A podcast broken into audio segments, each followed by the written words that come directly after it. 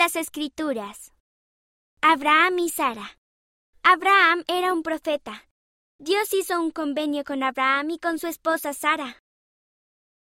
Dios prometió bendecirlos y les dijo que tendrían hijos. Abraham y Sara prometieron seguir a Dios. Abraham y Sara cumplieron su promesa, pero no tuvieron hijos por mucho tiempo. Se hicieron cada vez mayores.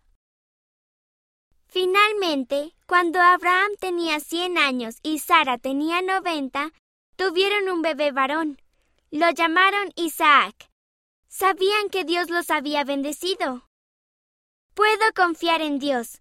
A veces las bendiciones no llegan inmediatamente, pero Dios siempre cumple sus promesas.